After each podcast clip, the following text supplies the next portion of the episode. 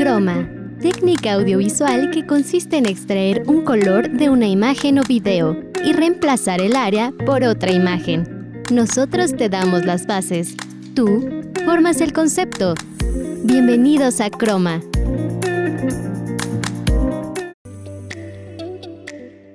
Hola, ¿cómo están? Sean bienvenidos a una nueva emisión de Croma. Yo soy Cristian Hernández Quirós y estaré llevando a cabo la locución de este programa. Igualmente les agradezco que estén una vez más con nosotros. Déjenme contarles el itinerario que tenemos para esta emisión. En el para maratonear tendremos las mejores películas de Andrew Garfield por Valentina González. En el Facitech, los mejores gadgets para celulares por Betty Andalón. En el Desármalo conoceremos cómo funciona un disco duro, también por Valentina, y el Dale Play por Mauricio Mejía.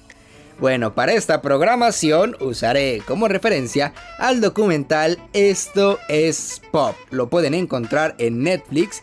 Es una serie documental que les recomiendo bastante. Tiene 8 capítulos, cada uno más interesante que el anterior. Pero en esta ocasión hablaré específicamente del sexto episodio, donde hablan del auge de los festivales de música. La verdad que esta serie documental es de mis favoritas, es de las mejores cosas que tiene Netflix, así que no se la pueden perder, de verdad se las recomiendo bastante. Es de esas cositas que de vez en cuando te encuentras por ahí en Netflix y es una joyita que te va a gustar para toda la vida. Pero bueno, antes de continuar, vamos a la primera nota del día, eh, que Vale nos va a hablar sobre las mejores películas de Andrew Garfield. Vamos allá con el para maratonear de la semana. Para maratonear.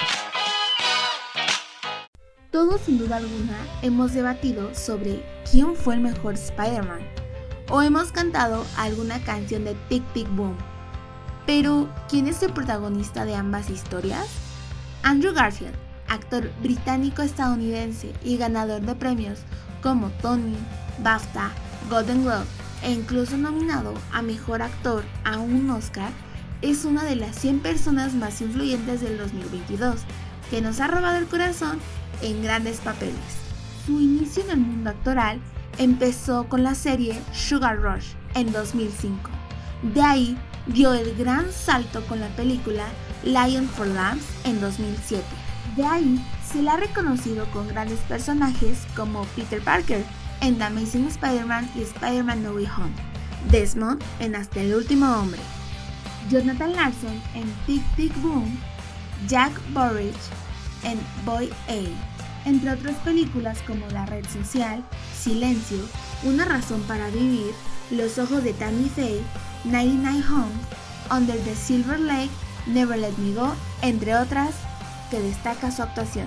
Sin duda Andrew Garfield, además de ser un gran actor, es reconocido por su gran persona que es, que ha robado la sonrisa de millones de personas alrededor del mundo y además ha inspirado a unas otras a seguir adelante con sus sueños. Así que ya lo sabes. ¿Y tú ya conocías sobre este actor? Para ustedes, Valentina González.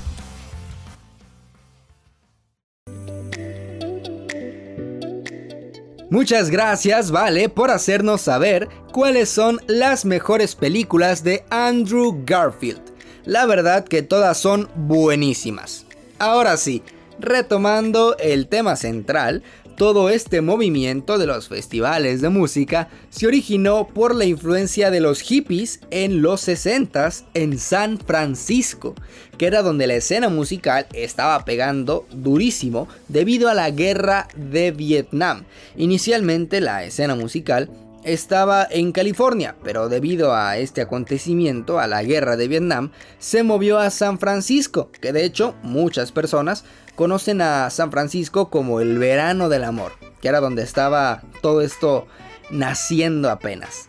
Había tantas cosas sucediendo en el mundo en ese entonces, demasiados disturbios, la guerra de Vietnam y el movimiento de los derechos civiles, así que los más jóvenes estaban en un alboroto masivo que hacía que continuamente estuvieran encontrándose. De ahí nacieron nuevos sonidos que a todos maravillaron porque nunca antes se había escuchado algo como eso. Era bastante innovador y por eso es que todo estaba teniendo una proyección muy impactante y digna de reconocerse. Pero antes de continuar, vamos al Facitech de la semana por Betty Andalón, que nos hablará sobre los mejores gadgets para celulares. Vamos allá.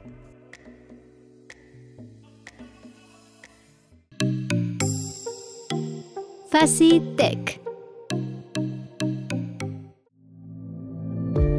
Hola. Hoy en Facitech te voy a contar sobre gadgets necesarios y útiles para nuestro celular. Inicio con un Bluetooth joystick para Android. Si eres fanático de los videojuegos en tu smartphone, este es un gadget especial para ti. Con este podrás jugar con tu teléfono inteligente teniendo compatibilidad con plataformas Android y Windows PC mediante conexión Bluetooth. Este controlador está diseñado pensando en esas ocasiones cuando mediante la ejecución de ciertos juegos se hace algo tedioso el tener las manos sobre la pantalla del móvil para apretar diferentes botones. Pulsera inteligente. Ideal para hacer deportes, la pulsera inteligente nos permite medir tiempo, calorías, distancia y pasos de nuestras actividades físicas, así como de igual manera posee un grado de impermeabilidad profesional, algunos, no todos de estos. También puede conectarse con nuestro smartphone para darnos así un mayor control mediante sus funciones como seguimiento del sueño y monitorización del ritmo cardíaco, así como el reconocimiento de llamadas desconocidas, notificación de mensajes y recordatorios. Altavoz Bluetooth impermeable. La principal característica de este pequeño dispositivo es que es totalmente resistente al agua, con lo que podrás seguir usándolo después de haberlo sumergido. También posee una conexión estable que permite su uso hasta 10 metros de distancia. Yo soy Beatriz Andalón, hasta la próxima.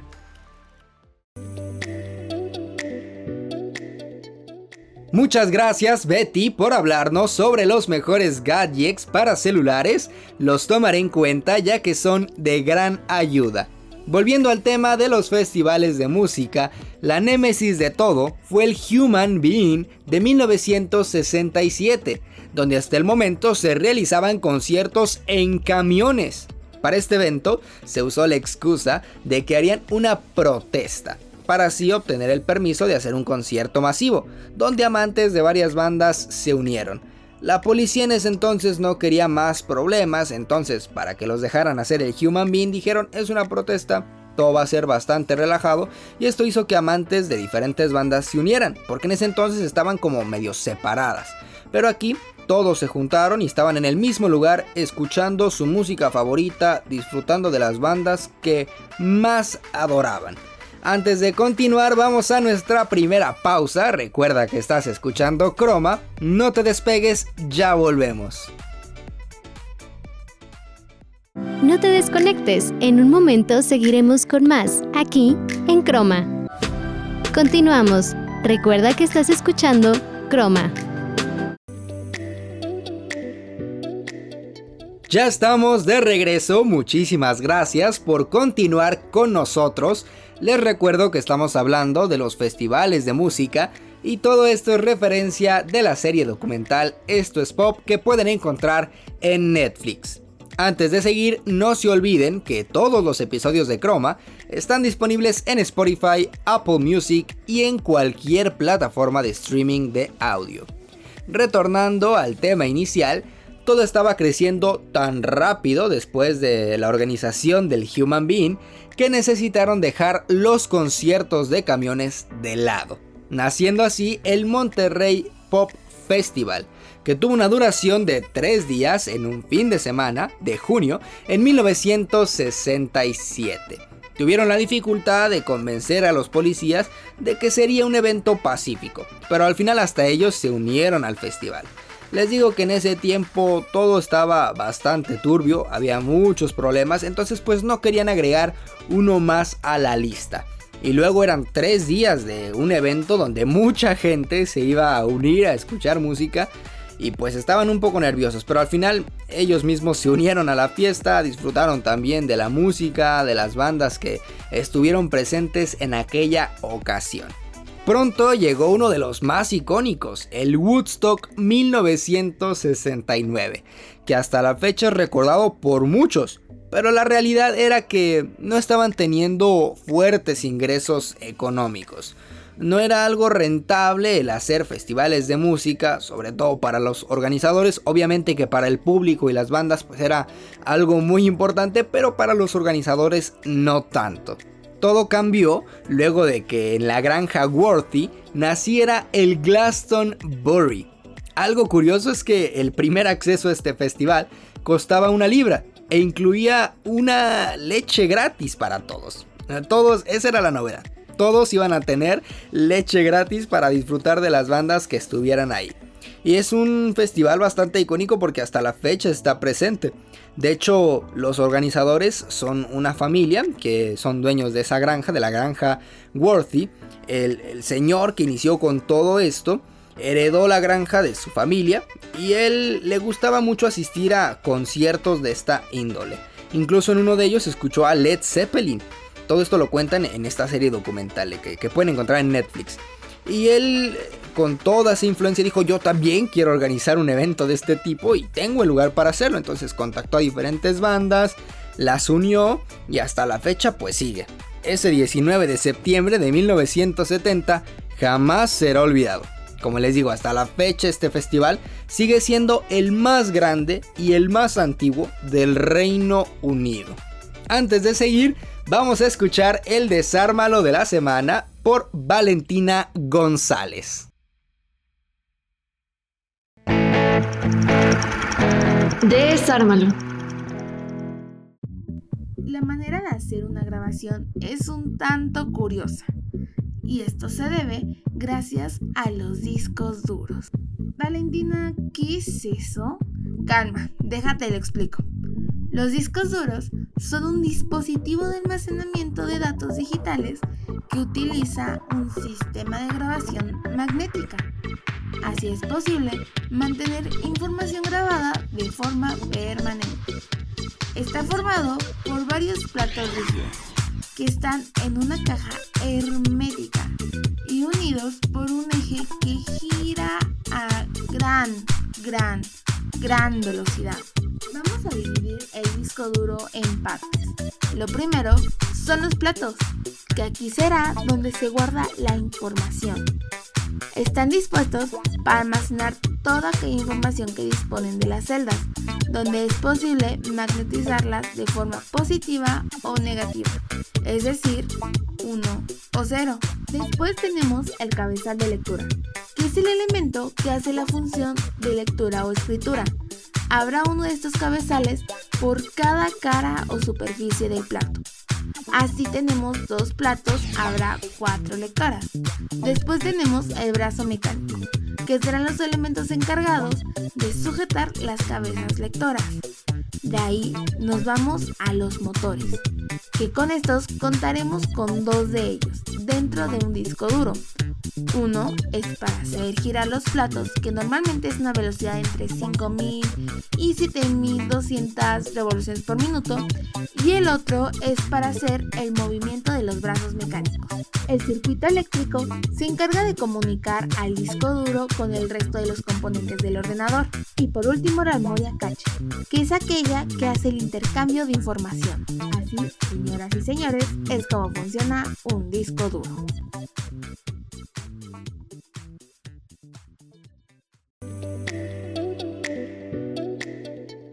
Muchas gracias, Vale, por mencionarnos cómo funciona un disco duro. Yo la verdad desconocía sobre el tema y eso que uso uno de ellos todos los días en mis clases. Reintegrándonos en el tema inicial, en Europa los festivales de música estaban haciendo todo bien. Así que en Estados Unidos querían igualar su proyección, por lo que en 1983 Steve Wozniak, una de las mentes maestras de Apple, organizó el festival Us. Quería demostrar que la tecnología podía unir a todo el mundo, ya que en ese tiempo la Guerra Fría estaba fuertísima. Lo más destacado fue que en medio del espectáculo se hizo una conexión satelital con lo que en ese entonces era la URSS, un evento bastante significativo porque el tema de la Guerra Fría la verdad que era algo serio en ese entonces y él quería demostrar que la tecnología que estaba llegando podía funcionar para unirnos, que era algo bueno para todos Y eso fue lo más destacado, que hicieron una conexión con gente de la Unión Soviética. Estadounidenses y soviéticos estaban hablando sobre temas de lo más común, de la vida, de música, de lo que les gustaba, de lo que hacían, de todo. Y luego también escucharon a las bandas que estuvieron presentes en ese día. Fue algo muy bonito y que yo creo que para los que estuvieron ahí, algo que los marcó, que los marcó de por vida porque realmente fue algo impactante. El mostrar que realmente no, no eran enemigos, ya que la gente común no, no, tenía enemigos en, en, la URSS o en Estados Unidos, que eran personas iguales y que les gustaban tal vez las mismas cosas, que disfrutaban de la misma música y todo fue algo, fue algo bastante bonito. Pero económicamente los números no daban. Pero después todo dio un giro de 360 grados con la aparición de Lollapalooza en 1991. Ahora sí, ya todos querían invertir, llegaron marcas, llegaron empresas, todos ya querían hacer un evento de este tipo, un festival de música, porque vieron que ya podían encontrar la manera de que económicamente fuera algo rentable el hecho de realizar un festival de música. Después sucedió el desastre de Woodstock 99, que fue algo bastante icónico pero de mala manera. Los voy a dejar aquí tantito en suspenso porque vamos a pasar a nuestro segundo corte y regresando tendremos el Dale Play de la semana. Pero no se muevan, recuerda que estás aquí escuchando Croma. No te desconectes, en un momento seguiremos con más, aquí en Croma. Continuamos, recuerda que estás escuchando Croma. Dale play.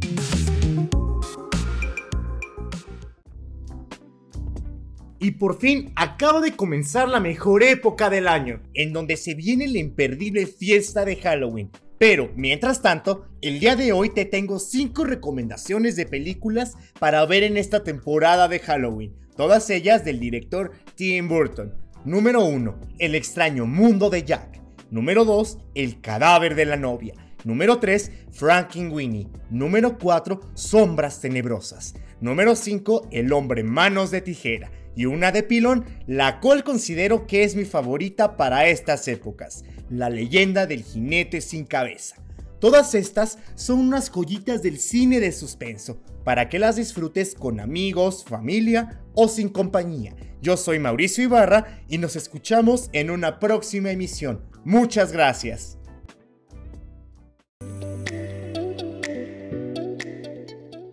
Muchas gracias Mau por el Dale Play de la semana. Esperamos seguirte escuchando por acá de nuevo en otra ocasión. Retornando al tema inicial, los dejé en suspenso con la aparición del Woodstock 99. Y me da un poco de risa porque la verdad que eh, marcó icónicamente este evento a una generación, pero de mala manera. No fue como el del Woodstock 69. Aquí prácticamente el único fin que tenían los organizadores de este evento era económico, así que todo salió mal.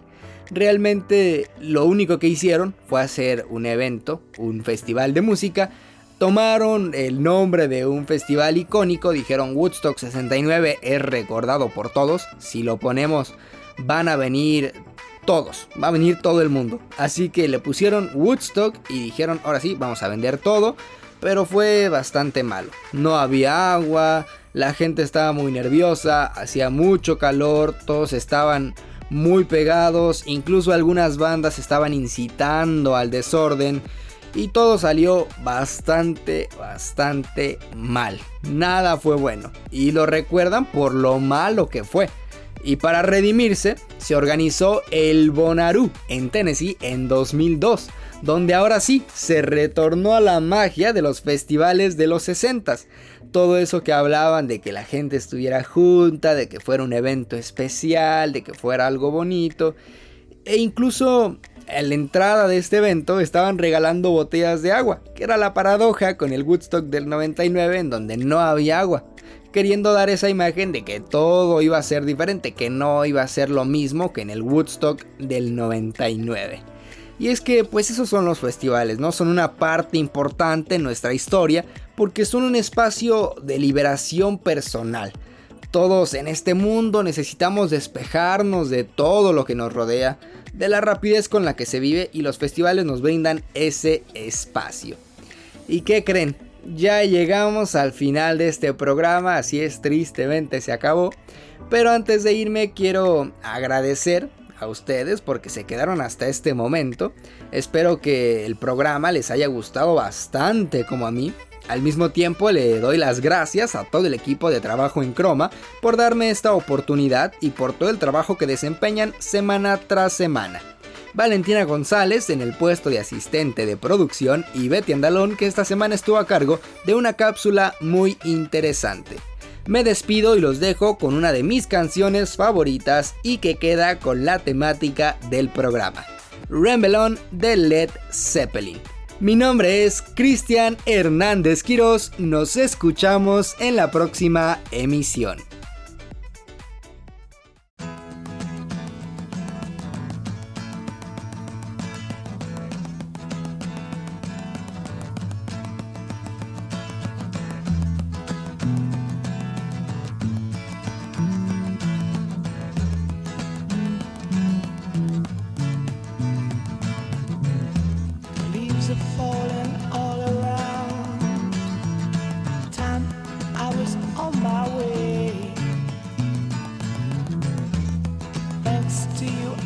Much obliged. Such a pleasant stay. But now it's time for me to go.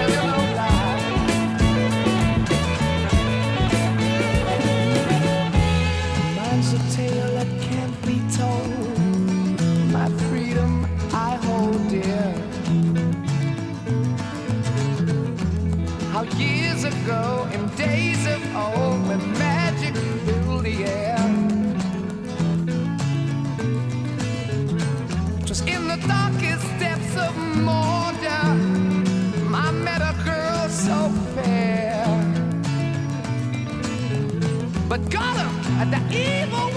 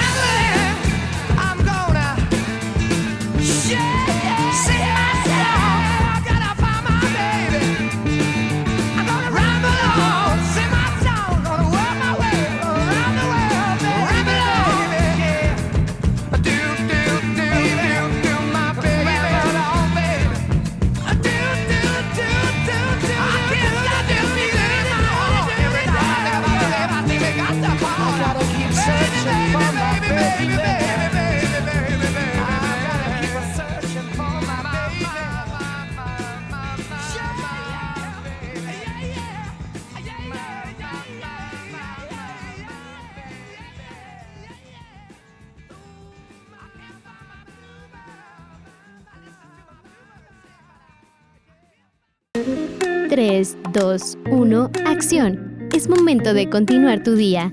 Te esperamos la siguiente semana aquí, en Croma.